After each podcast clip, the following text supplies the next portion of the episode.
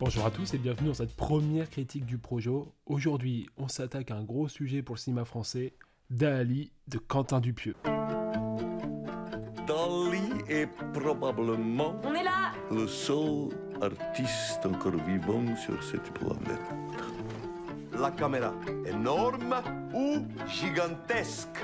Moteur Il y a une chose que je déteste encore plus que les enfants, c'est les dessins de les enfants. Ça, je peux pas les supporter. Dali, film écrit et réalisé par Quentin Dupieux, sorti dans nos salles le 7 février dernier, avec entre autres dans les rôles principaux Anaïs Desmoustiers, Edouard Baird et Jonathan Cohen, et j'en passe. Pour résumer brièvement, Anaïs Desmoustiers interprète Judith, une journaliste qui part en mission pour tenter d'interviewer le légendaire artiste espagnol. Pour ceux qui sont familiarisés avec le cinéma de Quentin Dupieux, vous savez très bien que le film sort donc dans un contexte particulier où euh, il surfe sur la vague du succès qu'a eu euh, son film de 2023 Yannick, qui est un film tout à fait particulier dans sa filmographie dans le sens où on sent qu'il s'est ouvert à un grand public, un public beaucoup plus large qui ne connaissait pas forcément son cinéma. Et donc il a décidé de quitter son costume de réalisateur comique un peu différent des autres, qui montre une patte un peu décalée, euh, avec un style très particulier et qui était malheureusement pas accessible à tout le monde.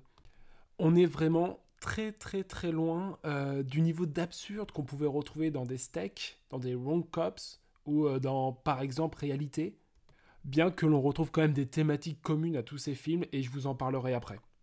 Mais du coup, qu'en est-il de son Dali? Eh bien, je dirais que c'est une réussite totale pour Quentin Dupieux à nouveau après Yannick, et pour des raisons très particulières sur lesquelles on ne l'attendait pas du tout, mais vraiment pas du tout.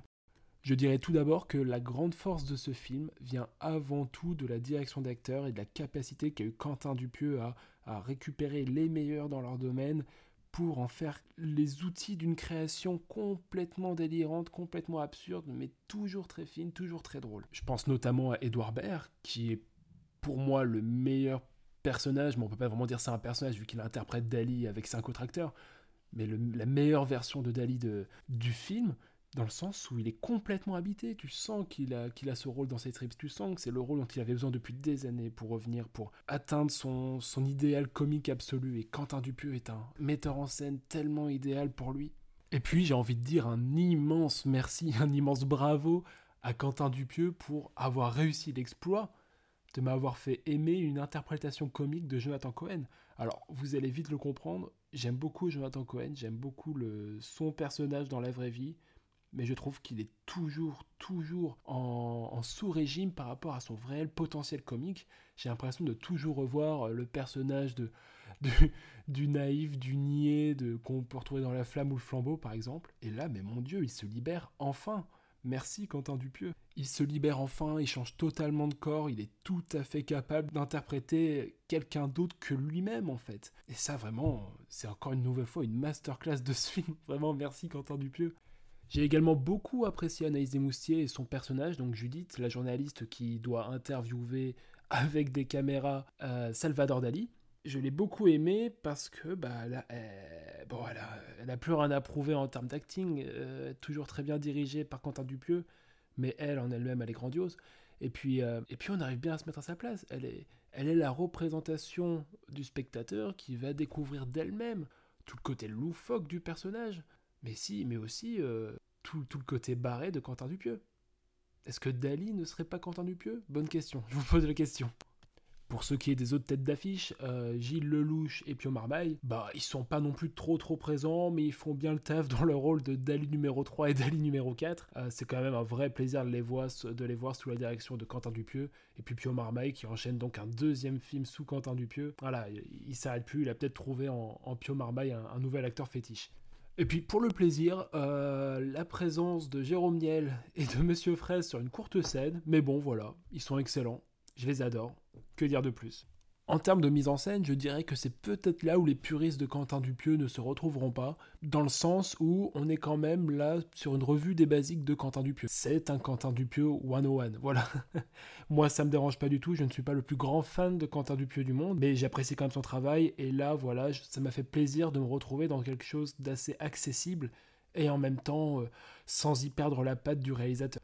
Pour vous donner une idée sans trop spoiler, une grande partie du film va être construite autour d'un rêve, de l'idée d'un rêve. Et bah Quentin Dupieux ne va pas hésiter à l'exprimer ce rêve visuellement, concrètement face à la caméra, ce qui donne bah, des situations euh, bah, que l'on retrouve que dans ses rêves. C'est complètement loufoque, c'est complètement barré, et quand on sort de ces scènes, on se demande mais qu'est-ce qui vient de se passer? Et pour ceux qui connaissent pas Quentin Dupieux, je vous rassure tout de suite, c'est clairement l'un des trucs les plus accessibles de sa filmographie, et c'est nettement moins loufoque que mettre en scène l'histoire d'un pneu tueur. Et ce qui est toujours bien avec Quentin Dupieux, c'est qu'il met vraiment cette mise en scène au service de la comédie, du tempo comique. Euh, pour ceux qui l'ont vu et qui me comprendront, la scène d'introduction est absolument folle en termes de comédie. C'est, c'est, hilarant, c'est à mourir de rire. Et sans grand chose, juste de la construction, euh, du montage. C'est du génie.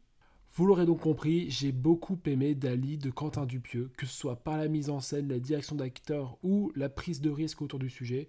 Franchement, je vous le conseille, vous pouvez foncer les yeux fermés. Et au passage, ça fait quand même du bien de pouvoir soutenir des comédies françaises de ce niveau-là aujourd'hui. Là, c'est un lit. Je voulais pas vous décourager, vous avez l'air tout excité par le projet, mais entre nous, une boulangère qui veut faire un documentaire sur un peintre. Hmm.